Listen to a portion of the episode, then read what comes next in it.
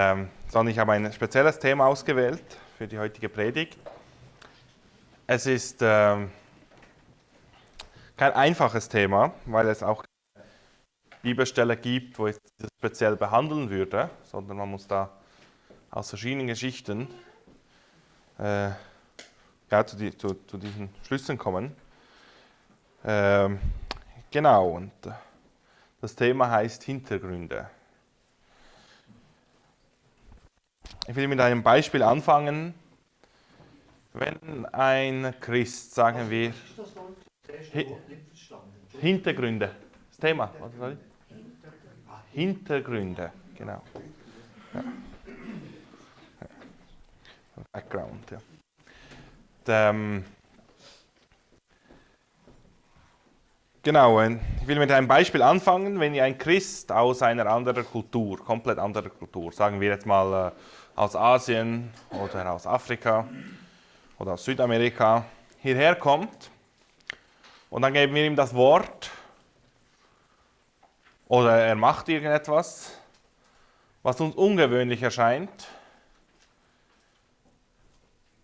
dann äh, macht uns das meistens weder wütend noch äh, ärgert uns das, sondern wir sagen, oder er macht das so, weil er seine Kultur oder sein Hintergrund äh, das, oder ein Background, das so, man macht das halt so in dieser Kultur, man macht das halt so dort, wo er herkommt.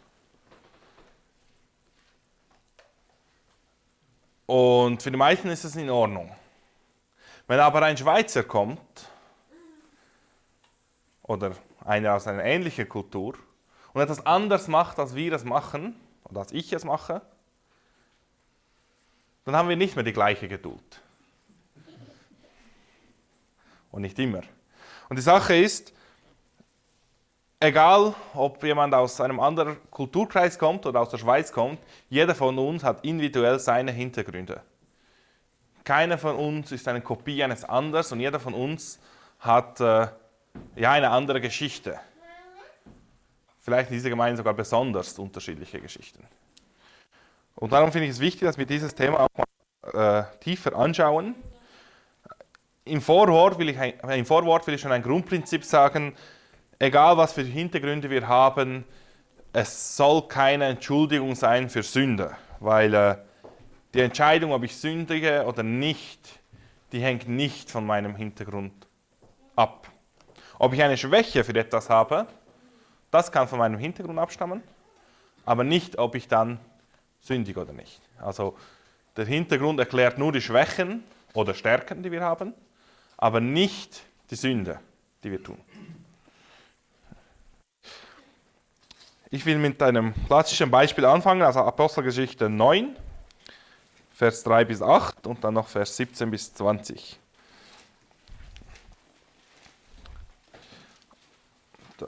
Sehr bekannte Geschichte. Wir lesen nicht alle Geschichten, wo ich als Beispiel nehme, ja, aus Zeitgründen und weil die meisten kennen wir. Aber diese will ich jetzt lesen. Apostel Geschichte 9, Vers 3.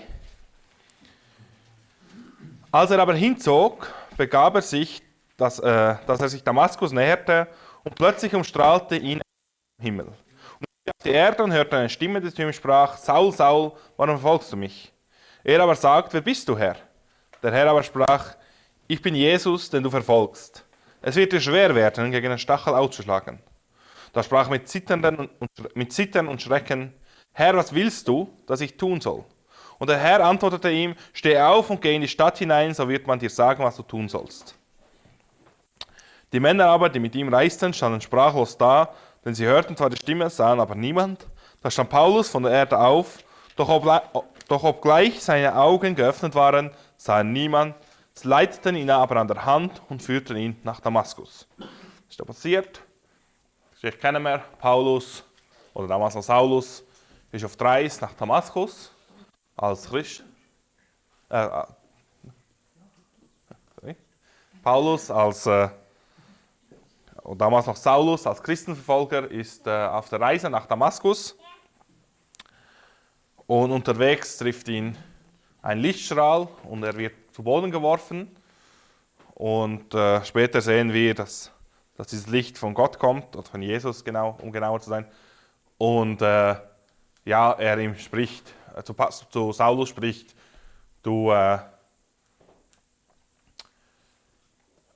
ja, du schlägst gegen einen Stachel, du denkst, dass du für Gott kämpfst, aber in Wirklichkeit kämpfst du gegen Gott.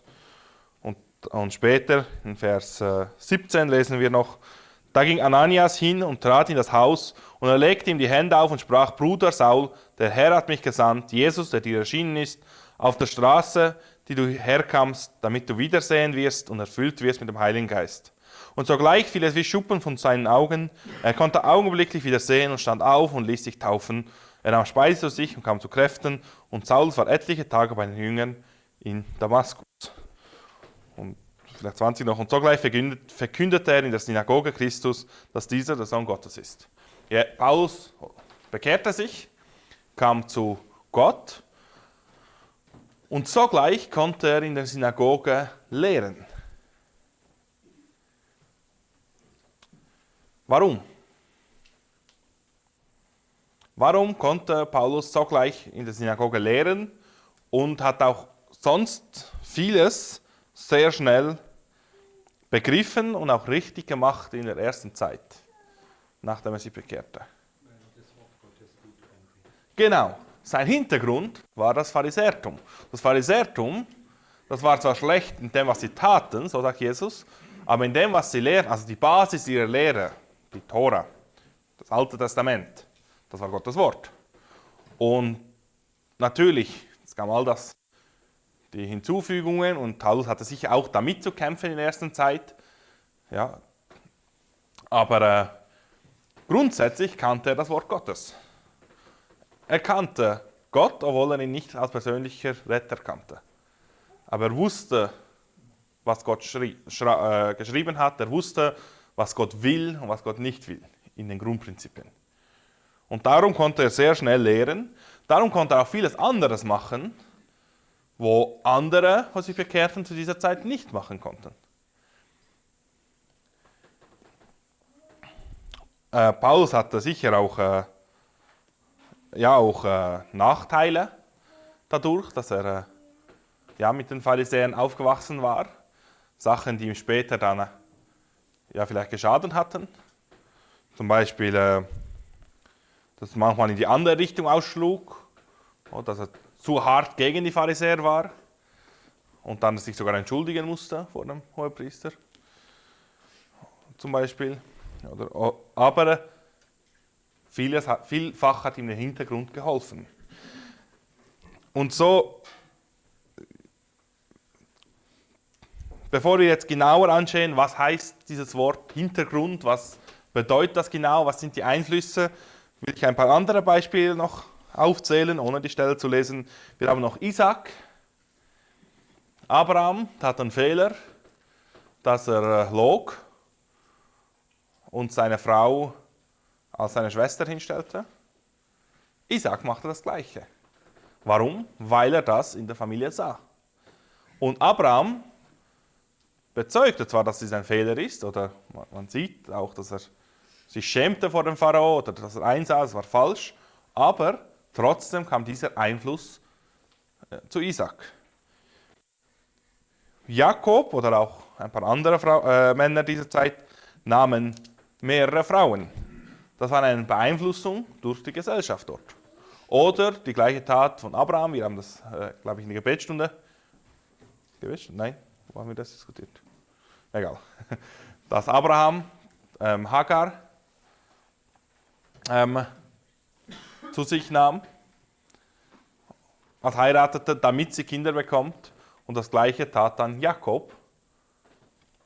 Und auch allgemein, dass er mehrere Frauen nahm war die Kultur dort, dass ein reicher Mann mehrere Frauen haben konnte. Und dann tat er das. Das war falsch. Aber er war beeinflusst durch die Gesellschaft. Wäre die Gesellschaft nicht so gewesen, hätte er es vielleicht nicht getan. Der Grund entschuldigt nicht unsere Sünden, aber es zeigt unsere Schwächen. Wir haben ein gutes Beispiel bei Esther, Sie wurde erzogen unter der Hand Mordechais. Und obwohl sie dann in königlichen Würde war, obwohl sie im Reichtum war und in Sicherheit, menschlich gesehen, hat sie sich in Gefahr gebracht für ihr Volk, für die Zeit, oder erinnern an die Zeit, als sie eben noch unter dem Volk war. Das war ihr Hintergrund. Wäre sie anders aufgewachsen, hätte sie vielleicht diesen Schritt nicht getan. Wir haben Timotheus, er wurde christlich erzogen und das diente ihm dann. Unter anderem, wenn Paulus, als Paulus ein gutes Zeugnis abgab, hat er ihn positiv erwähnt, dass er eben diesen Hintergrund hat und dass das ihm jetzt hilft. Übrigens, dieses wurde nicht erwähnt an die Gemeinde. Er hört, Timotheus hat dann einen guten Hintergrund, sondern es wurde an Timotheus selber gesagt. Wie auch an Titus oder andere. Und darum ist es jetzt wichtig in dieser Frage, auch wenn wir jetzt tiefer eingehen, wir müssen jetzt nicht darüber urteilen, was der andere für einen Hintergrund hat, obwohl es auch sehr interessant wäre, sondern heute geht es zuerst mal, was habe ich für einen Hintergrund. Genauso wie Paulus nicht zuerst für die ähm, Gemeinde erzählte, ja, jetzt müsst ihr auf Timotheus achten, weil er hat einen guten Hintergrund, er hat gutes Bibelwissen, schon als Kind so erzogen, sondern er sagt das an Timotheus. Du hast dann diesen Hintergrund. Und dann äh, mein Lieblingsbeispiel noch, das ist David und auch äh, Rehabeam als Gegenbeispiel. David hatte, war jahrelang auf der Flucht. Also, er äh, hatte viel Verfolgung erlitten. Er war zu Unrecht vom König als Verbrecher gestempelt. Und das alles hat ihn geprägt. Er hat eine Kindheit, die war geprägt von Ruhe als Schafhirte, die war geprägt von Musik. Das wissen wir auch. All dies sehen wir dann später. Auch als König hat er dann eine große Wertschätzung für seine Jugendfreunde oder für seine Freunde während der Verfolgung. Wir sehen all diese Personen, die in den ersten Jahren, er war ein junger Mann, er war da 22, 23, oder, mit seinen 600 Leuten, dass diese Freunde von damals, die waren seine Beamte. Er wusste, das wertzuschätzen, wenn jemand mit ihm hielt. Das war zum Beispiel ein Hintergrund. Er war aber auch schwach gegen israelitische Feinde. Weil er selber zu Unrecht vom König als Verbrecher abgestempelt wurde, hatte er eine Schwäche als König, andere als Verbrecher hinzustempeln, zum Teil, obwohl sie wirklich schlimme Leute waren. Zum Beispiel Simeon oder, äh, oder, ähm,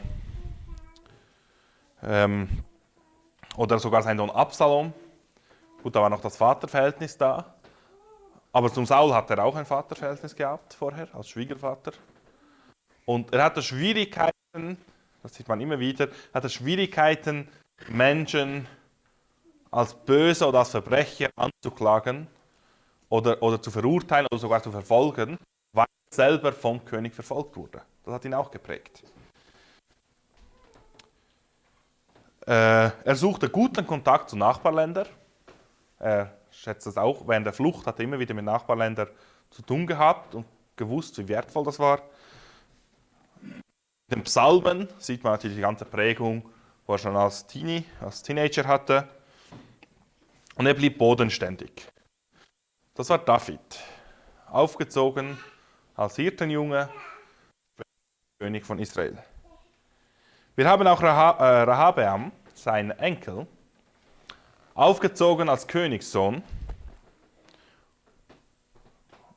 nicht in der Demut geprüft. Er war hochmütig, er hatte keinen Bezug mehr zum Volk. Warum? Ja, weil er natürlich im Königspalast aufwuchs.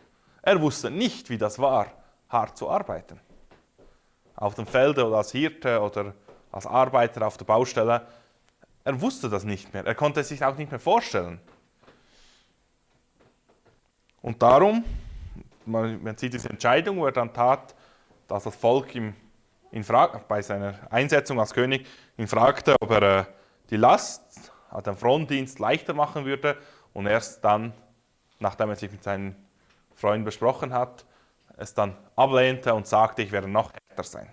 Er war hart, man sieht hier, er hat Bezug, den Bezug zur Realität, zu dem einfachen Mann verloren. Oder er hat ihn nie.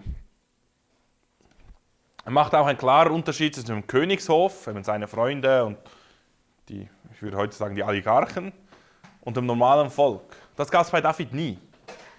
Bei König David, die meisten Beamten und so kamen, das waren, das waren nicht äh, die Adeligen, das waren das normale Volk. Die meisten Leute von ihm waren, so wie er selber, ziemlich ja, einfach waren, sind einfach aufgewachsen.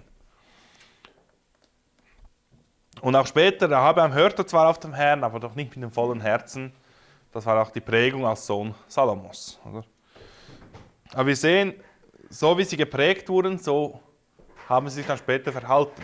Wir haben auch gegenteilige Beispiele. Wir haben Daniel, wo unschuldig als Teenager in die Gefangenschaft kam, wo man nimmt an, Christ, äh, gläubige Eltern hatte, aufgrund seines eigenen Glaubens, oder auf jeden Fall gläubige Menschen um sich, wo ihn belehrt hatten, aber trotzdem,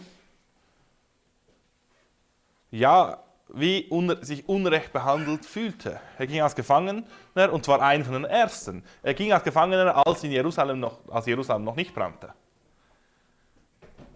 Also er hätte Grund gehabt zu sagen, ich wende mich ab aber nein, er blieb standhaft, wir lesen von Daniel kein einziger Fehler.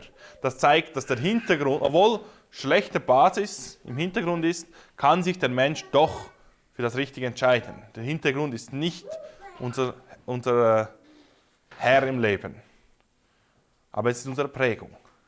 Und die müssen wir uns bewusst sein. Weil solange wir die Gefahr nicht kennen, können wir nicht dagegen kämpfen. Wir müssen wissen, was sind unsere Schwächen was hat mich geprägt positiv, das sind unsere Stärken, was hat mich geprägt negativ. Und das muss ich mir bewusst sein.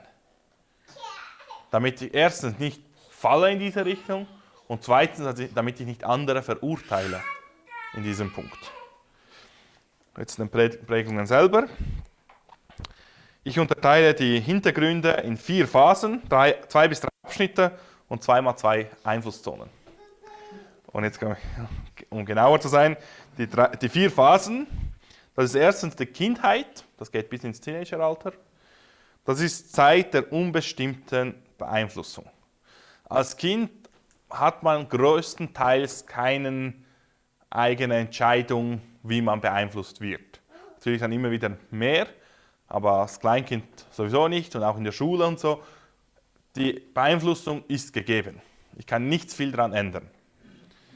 Als Jugendlicher, das ist so Anfangs Teenageralter, bis, schätze ich mal so bis 30, ist bei jedem ein bisschen anders. Das ist Zeit der Selbstbestimmung, Entscheidungen. Das ist die prägendste Zeit für meinen Hintergrund. Obwohl die Kindheit auch sehr wichtig ist, ist es doch die Zeit, wo ich selber beginne zu entscheiden, die prägendste Zeit im Leben. Wenn du jetzt überlegst, wer bin ich,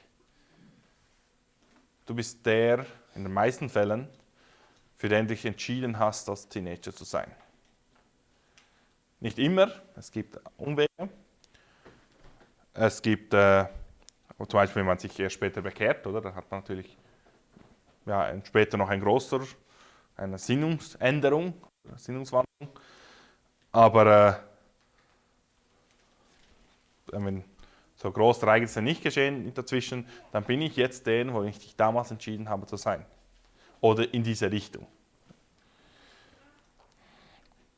Dann kommt das Erwachsensein. Da habe ich geschrieben von 22. Wir sehen da, die Jugend zu Erwachsenen ist fließend, das ist verschieden.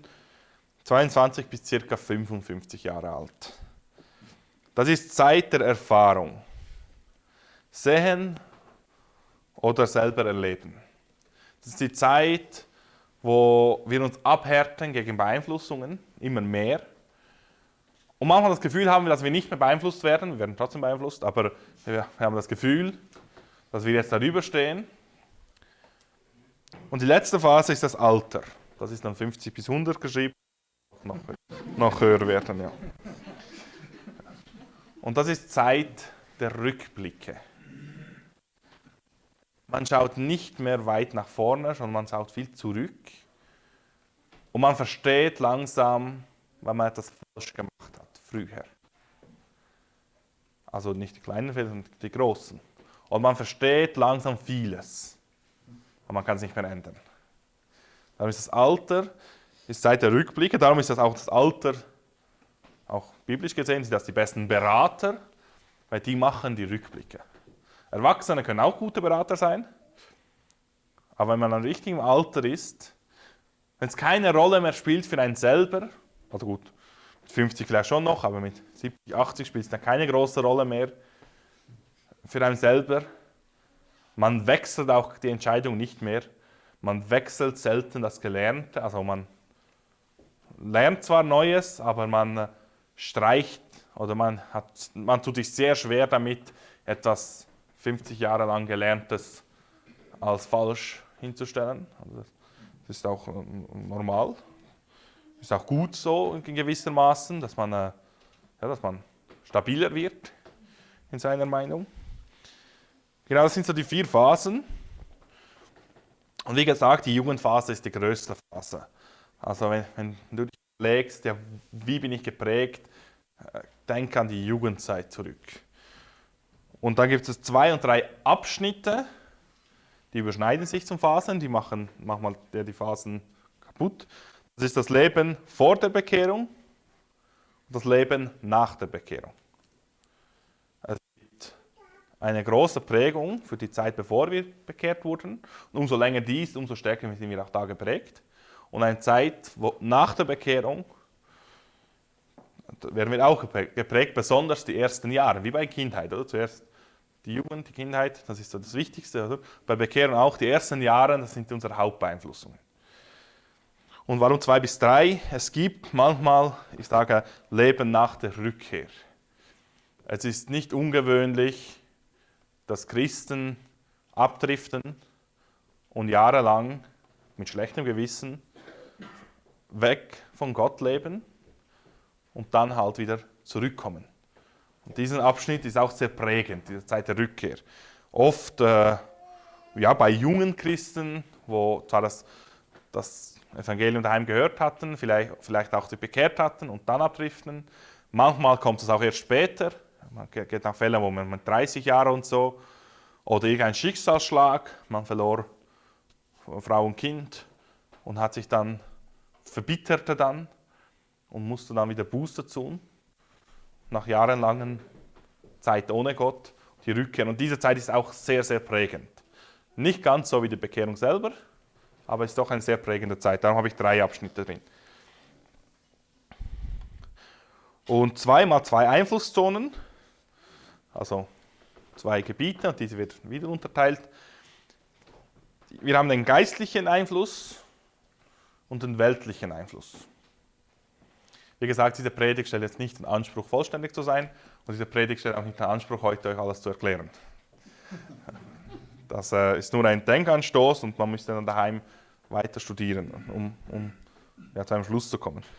Es gibt den geistlichen Einfluss in Menschen und Umstände und es gibt einen weltlichen Einfluss Menschen und Umstände. Und mit weltlich meine ich jetzt nicht sündhaft, sondern einfach Sachen wie zum Beispiel, äh, welches Essen habe ich gern, welchen Musikgeschmack liebe ich oder äh, welche politische Ausrichtung habe ich. Und das sind all die weltlichen Sachen. Muss nicht schlecht oder gut sein unbedingt. Und geistlich von den Menschen werden wir beeinflusst, aber auch von Umständen. Also bei den Menschen ist es natürlich die, äh, die Versammlung, sicher, wenn wir christlich aufwachsen.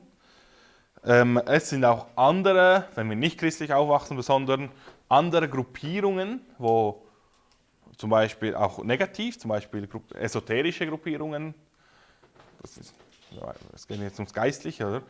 Oder äh, selbst wenn wir nicht bekehrt sind, christliche Freunde, genau, und wenn wir bekehrt sind oder eine christliche Familie haben, dann äh, der geistige Stand der Familie. Nicht jede christliche Familie ist gleich.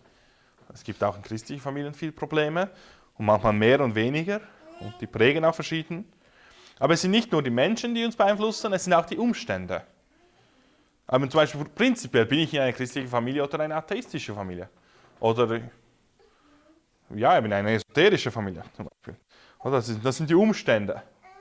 Was ist der Unterschied? Bei den Menschen haben wir eine Wahl, bei den Umständen haben wir keine große Wahl. Also, um uns Menschen beeinflussen, da können wir noch eher uns abgrenzen, besonders später oder nach der Jugend oder in der Jugend, können wir eher abgrenzen oder Kontakt suchen. Bei den Umständen können wir nicht viel ändern. Ob wir in einer christlichen Familie aufwachen oder nicht, können wir nicht ändern. Oder Umstände, auch wenn wir nicht christlich aufwachen, ist ja überhaupt eine Bibel zu Hause. Das sind Umstände. Und dann der weltliche Einfluss, und der ist nicht zu äh, unterschätzen, auch wieder Menschen. Was ist die Einstellung von der Familie? Wie ist die politische Einstellung? Wie ist die Familienkonstellation? Alleinerziehen, traditionelle Familie, man so sagt. Heutzutage gibt es da diverse andere Varianten, wo, wo man aufwachsen könnte, tragischerweise. Äh, dann, äh, oder wachse ich in einem Kinderheim auf? Was für Bekannte habe ich? Wie denken die? Freunde, Lehrer, ganz besonders, man unterschätzt die. Lehrer verbringen meistens sogar mehr Zeit mit den Kindern während den Schulzei äh, Schuljahren als die Eltern. Rein zeitlich, vielleicht nicht intensiver, aber zeitlich. Ich nehme an, die wenigsten Eltern verbringen bewusst sieben Stunden mit ihrem Kind täglich. Und ein Lehrer macht das. Zwar mit anderen Kindern auch noch, aber er, ist ein großer, hat einen großen Einfluss auf, auf Kinder. Gut wie auch schlecht. Und dann die Umstände. Was ist der Beruf der Eltern? Wie ist die Bildung? Wie wichtig ist Bildung in der Familie? Ähm, wie, wie, weit ist der Bildungsstand der Eltern oder der Bekannten, der Freunde? Ist man reich, ist man arm, lebt man auf der Stadt, lebt man auf dem Land? Und dann die Kultur. Und man sieht, die Kultur spielt gar nicht so eine große Rolle. Wenn jemand aus Tadschikistan kommt, das Anfangsbeispiel, und irgendetwas anders macht, als wir das machen, verzeihen wir ihm schneller. Ich vielleicht nicht, aber ihr verzeiht ihm schneller, als wenn ein Schweizer das macht. Aber ich kenne beide Kulturen sehr gut und sie sind beide sehr ähnlich. Auch wenn in gewissen Punkten grundverschieden, der Mensch ist Mensch. Und äh, die Kultur spielt gar nicht so eine große Rolle. Vielleicht wie man isst, wie man, aber gerade geistlichen Punkte spielt die Kultur gar nicht so eine große Rolle. Genau, das sind so die, die Prägungen, die wir haben. Und äh, am Schluss gibt es noch einen Selbsttest. Aber zuerst will ich den ersten Korinther noch lesen. 1. Korinther 10, ganz bekannte Stelle. Wie gesagt, heute, die heutige Basis basiert auf sehr viele bekannte Stellen und, und Personen. Und nicht, äh, es gibt keinen Abschnitt, wo das genauer behandelt, die Bibel. 1. Korinther 10, 25 bis 30. Das kennen wir. Alles, was auf dem Fleischmarkt angeboten wird, das esst, ohne um das Gewissen willen nachzuforschen. Also er sagt, es gibt gewisse Sachen, die, die müsst ihr nicht nachforschen. Es geht hier darum, ob es Götzenfleisch ist oder nicht. Und auf den Märkten damals gab es viele, äh, wurde viel Fleisch verkauft und meistens wurde auch vorher noch den Göttern geopfert. Nicht immer, aber meistens. In Babylon war es zum Beispiel immer, darum hat Daniel Fleisch abgelehnt. Er hat nicht Fleisch abgelehnt, weil er Vegetarier war, sondern er hat Fleisch abgelehnt, weil es den Götzen geopfert wurde vorher. Und das gleiche ist hier. Äh, aber Paulus sagt, ja, stellt keine Nachforschungen. Also es spielt keine Rolle, ob es den Götzen geopfert wurde oder nicht, nur das Zeugnis spielt eine Rolle. Also es ist nicht, ob dieses Fleisch jetzt noch kurz Hand drüber gelegt wurde oder wie die Opferung, das, das war nicht die richtige Opferung wie in Jerusalem, das war nur so ein kurzes, ein Spruch oder eine Hand oder so etwas. Genau, und äh, ob das jetzt so geopfert wurde oder nicht, spielt keine Rolle, nur das Zeugnis wäre falsch. Und darum spricht er später, oder? Dann, dem Herrn gehört die Erde, was sie erfüllt. Und wenn jemand von Ungläubigen euch einlädt und ihr hingehen wollt, so esst alles, was euch vorgesetzt wird und forscht nicht nach, um das Gewissens willen. Wenn aber jemand zuerst sagt, das ist Götzenopferfleisch, so esst es nicht, um dessen Willen, der von Hinweis gab, und um, des Willen, um, und um des Gewissens, denn dem Herrn gehört die Erde, was sie erfüllt. Die gleiche, die gleichen äh, Quelle für die beiden Fakten. Ähm, also man darf essen, aber wenn eine Person uns extra darauf hinweist, dass es Götzenfleisch ist, dann sollen wir es nicht essen. Nicht, weil jetzt das Fleisch plötzlich verunreinigt wird, sondern um des Gewissens willen und um diese Person, die das sagt. Wir sehen, hier geht es nicht um Sünde oder Nicht-Sünde, hier geht es um kein Anstoß zu sein. Wenn jemand aber bewusst mitmacht bei so einem Götzendienst und dann das Fleisch auch bewusst isst und bei so einer Feier dabei ist, dann ist das Sünde, dann ist es ganz klar Sünde. Und da gab es sicher auch Leute, die kamen aus dieser Szene und die sagten sich, ja, das ist Sünde. Und alles, was in diese Richtung geht, muss ich mit härtester Kraft bekämpfen.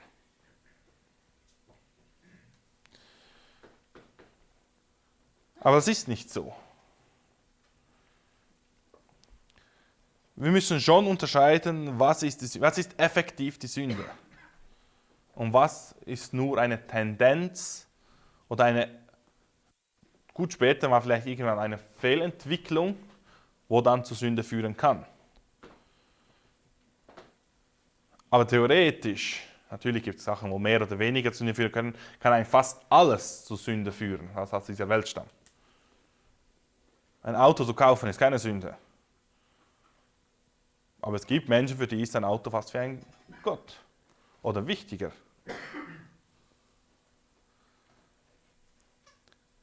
Aber wegen dem ist das Auto kaufen kein, keine Sünde. Auch ein schönes Auto zu kaufen ist keine Sünde. Und nur dieser Schritt, dass es dann wichtiger wird, das ist dann die Sünde. Und es gibt Leute, die hatten Autos sehr gern, die bekehrten sich oder machten eine Umkehr und distanzierten sich von, dies, von dieser Autobranche, dieser Welt der schnellen Fahrzeuge. Und für die ist das vielleicht ein Anstoß, wenn jemand mit einem teureren Auto hinfährt, obwohl das kein, keine Sünde ist. Und die messen dann die Geistlichkeit anhand des Autos. Es gibt Alkoholiker, die sich bekehren oder die Buße tun, dann kein Alkohol trinken. Also ich muss vielleicht sagen, wie kommen zu den Gefahren. So. zu den Gefahren der Hintergründe. Ja. Es gibt Alkoholiker, die äh, ja, ähm, Abstinenzler wurden und dann kein Alkohol trinken, bewusst. Und wenn jemand ein Bier trinkt, ist das für sie ungeistlich. Also schon eine Stufe tiefer. Wenn jemand drei Bier trinkt, ist er kein Christ mehr und ab vier Bier ist man vom Teufel. Und natürlich, die Bibel verbietet uns äh, äh, das, das Betrunkensein, oder, oder man muss nüchtern sein, steht ganz klar. Aber wegen dem ist ein Bier oder ein Glas Wein keine Sünde. Wenn etwas, jemand etwas anderes behauptet, oder behauptet, dass es geistlicher ist, gar nichts zu trinken, dann behauptet er, er sei geistlicher als Jesus und seine zwölf Jünger, weil die tranken Wein. Die betranken sich nie, aber die tranken Wein. Und, äh, und an diesem Beispiel kann man auch gut sehen, es ist nicht nur keine Sünde, es ist auch nicht geistlicher, wenn ich komplett auf Alkohol verzichte. Es ist vielleicht zu meinem Schutz, es ist vielleicht für mich eine gute Entscheidung aus meinem Hintergrund, aber es ist nicht schlimm, oder es ist auch keine Sünde, wenn andere das tun. Und dies gilt für sehr, sehr viele Bereiche. Wir haben unsere Hintergründe und es gibt Sachen, die für uns ganz klar ein Nein sind. Aber nicht, weil es Sünde ist, sondern weil wir uns dafür entschieden haben, es nicht zu tun. Weil wir uns ganz klar davon abwenden wollten. Reichtum zum Beispiel. Es gibt Christen die, oder Leute, die sich nach der Bekehrung ganz klar vom Reichtum abwenden und sagen, ich will nicht leben im Reichtum. Muss nicht sein, also Reichtum ist keine Sünde. Aber wenn jemand ein Problem hatte vorher, dass ihm das Geld wichtiger als alles, und dann sagt er nachher, ich will nicht mehr in diese Versuchung kommen, ich wende mich ab.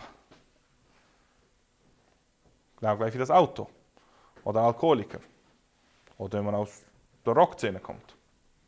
Es gibt verschiedenste Sachen, wo gut sind, wenn wir uns selber davon abwenden. Wir dürfen aber nicht die anderen verurteilen. Wir müssen einen Unterschied machen zwischen Sünde und unserer Schwächen. Das ist ein hartes Wort. Weil wir dachten bis jetzt, es sei geistlicher, was wir tun.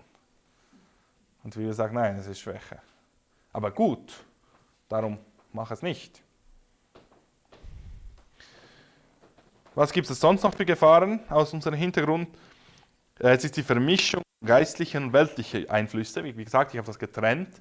Aber äh, trotzdem sind wir in Gefahr, gerade wenn wir christlich aufwachsen, wenn zum Beispiel Christen Eltern sind, aber prinzipiell keine Musik hören, dass wir dann schließen, ja gut, ein guter Christ, der muss keine Musik hören.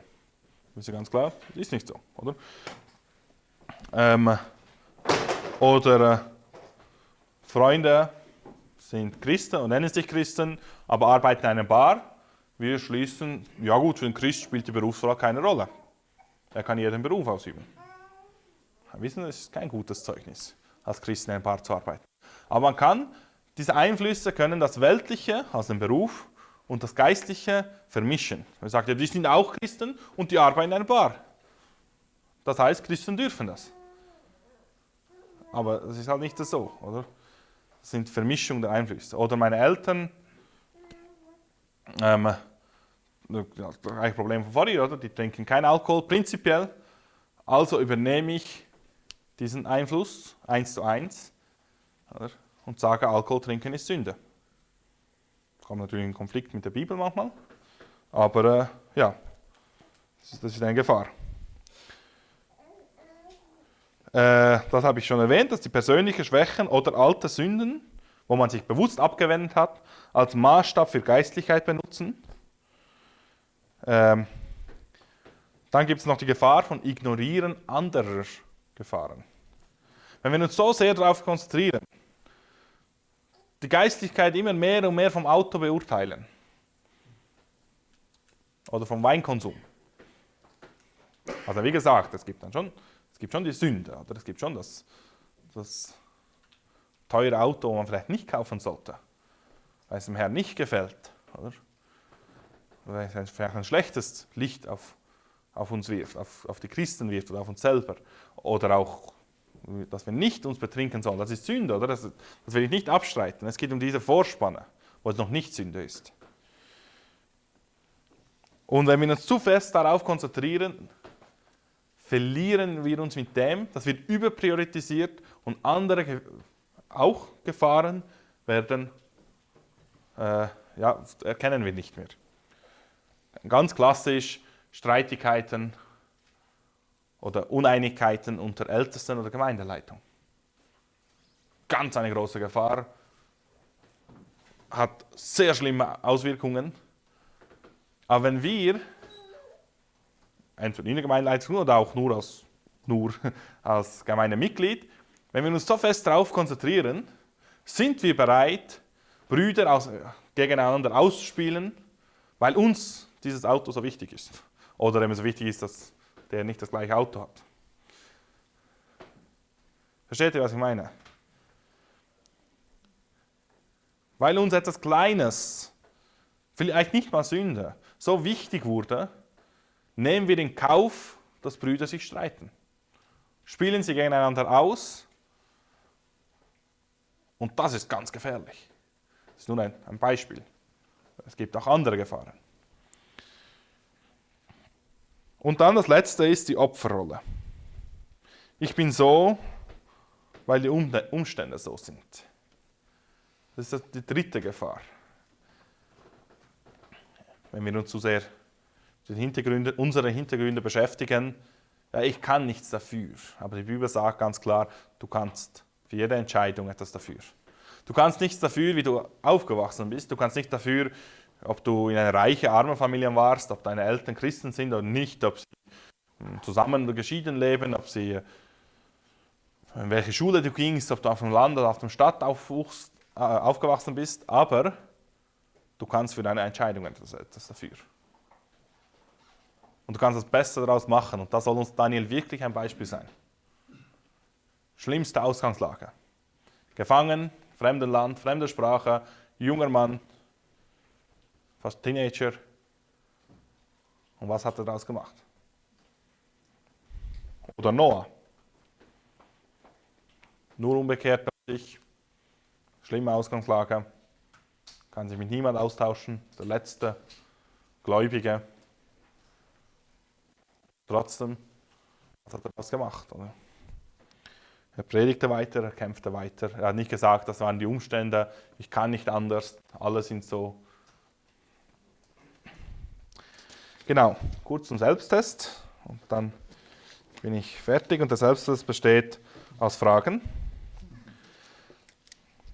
Die lese ich vor in fünf Bereichen. Und jetzt ist es wichtig, wenn auch bis jetzt du über andere nachgedacht hast, denke jetzt über dich selbst nach. Weil es ist ein Selbsttest und nicht ein Urteil über andere Test.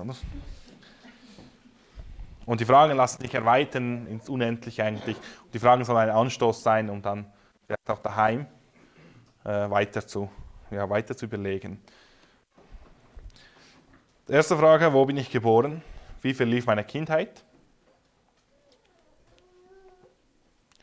Und was sehe ich heute noch so wie damals, wie die Eltern? Zum Beispiel die Eltern oder wie das Umfeld damals. Was sehe ich heute noch genauso?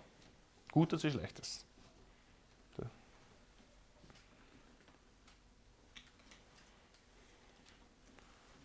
Was sehe ich gleich wie damals als Siebenjähriger oder als Zwölfjähriger? Welchen Weg schlug ich ein? Was war meine wichtigste Entscheidung? Also damals wichtigste Entscheidung. Bis auf die Bekehrung. Lassen wir jetzt die Bekehrung aus dem Raum, weil wir wissen, diese hat uns sehr verändert. Geht es immer noch Kindheit jetzt? Nein, äh, Jugend jetzt Jugend schon, ja. Wegen meiner Jugend ein, ja. Und wo sehe ich dessen Spuren noch heute? Wo sehe ich heute noch Dinge, wo ich mich damals entschieden habe?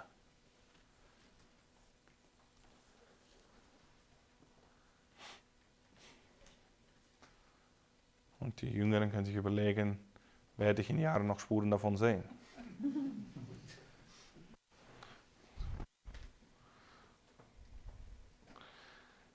Dritter Teil. Was war von meiner Bekehrung anders als jetzt? Durch welche Umstände fand ich zum Herrn?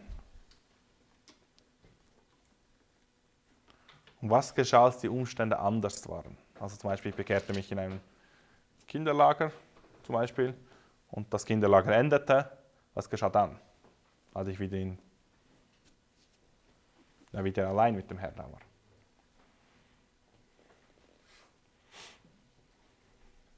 Oder ich bekehrte mich in der Familie. Später zog ich aus. Was war dann? Dass die Umstände, das Umfeld sich änderte.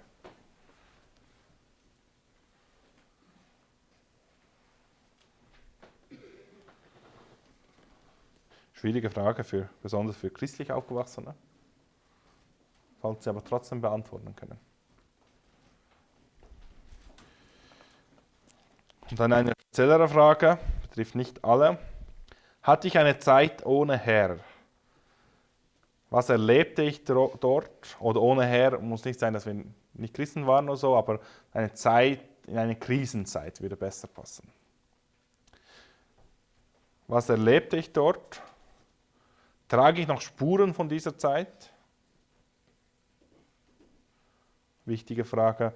Habe ich ein Misstrauen oder Angst oder sogar Wut gegen Dinge aus dieser Zeit oder gegen Menschen, die damit heute noch Probleme haben oder die aus dieser, ja, dieser Zeit stammen? Habe ich Angst, Wut oder Misstrauen?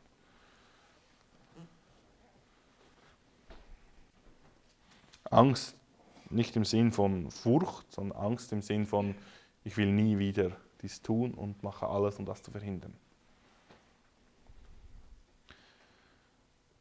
Und die Schlussfragen, Urteil der Bibel oder nach meinem Empfinden?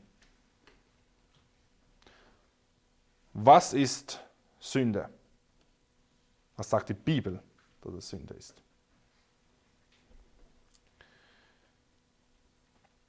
Wie beurteilt die Bibel eine Person, ob sie geistlich ist?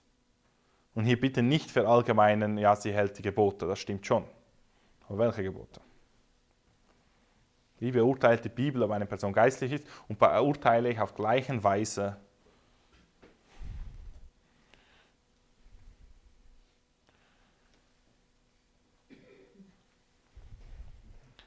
harte Frage, wie wichtig sind meine Erfahrungen im Vergleich zu Gottes Wort? weiß ich es besser? Oder weiß Gottes Wort es besser?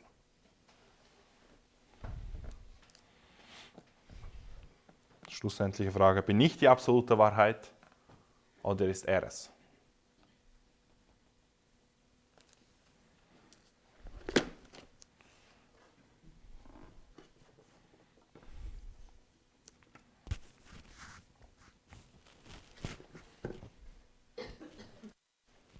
nicht die absolute Wahrheit. Diese Frage will ich abschließen.